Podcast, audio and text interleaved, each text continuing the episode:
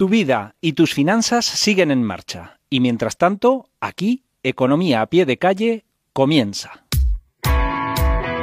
Economía a pie de calle con OVB y Luis Ignacio Fernández Irigoyen.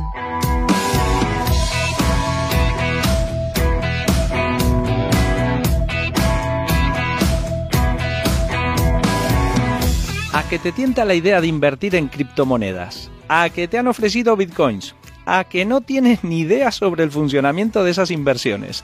Venga, vamos a hablar un poco de esto hoy, que menuda empanada debes llevar con este tema.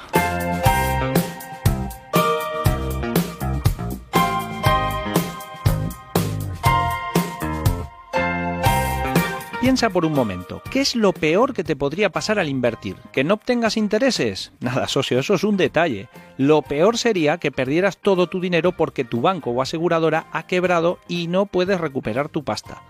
Dios, qué escalofrío, ¿verdad? Bueno, pues que, que sepas que si esto te pasara hoy, podrías recuperar tu dinero porque en los bancos te protege el Fondo de Garantía de Depósitos y en las aseguradoras hace lo mismo el Consorcio de Compensación de Seguros.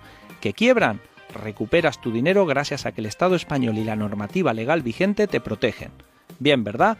Pues despierta, porque esto a día de hoy no pasa con las criptomonedas.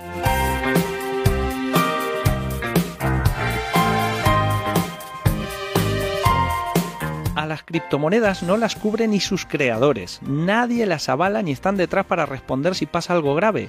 ¿No sería más lógico esperar a que estén cubiertas esas inversiones por la normativa legal vigente en cada país? Si te enteras que algún amigo tuyo compró bitcoins por 10 euros y los vendió por 200 euros, oye, pues, pues alégrate por él, me parece fantástico. Si algún día te enteras que lo perdió todo, podrás decirle, como dice mi amigo Miguel, te lo dije.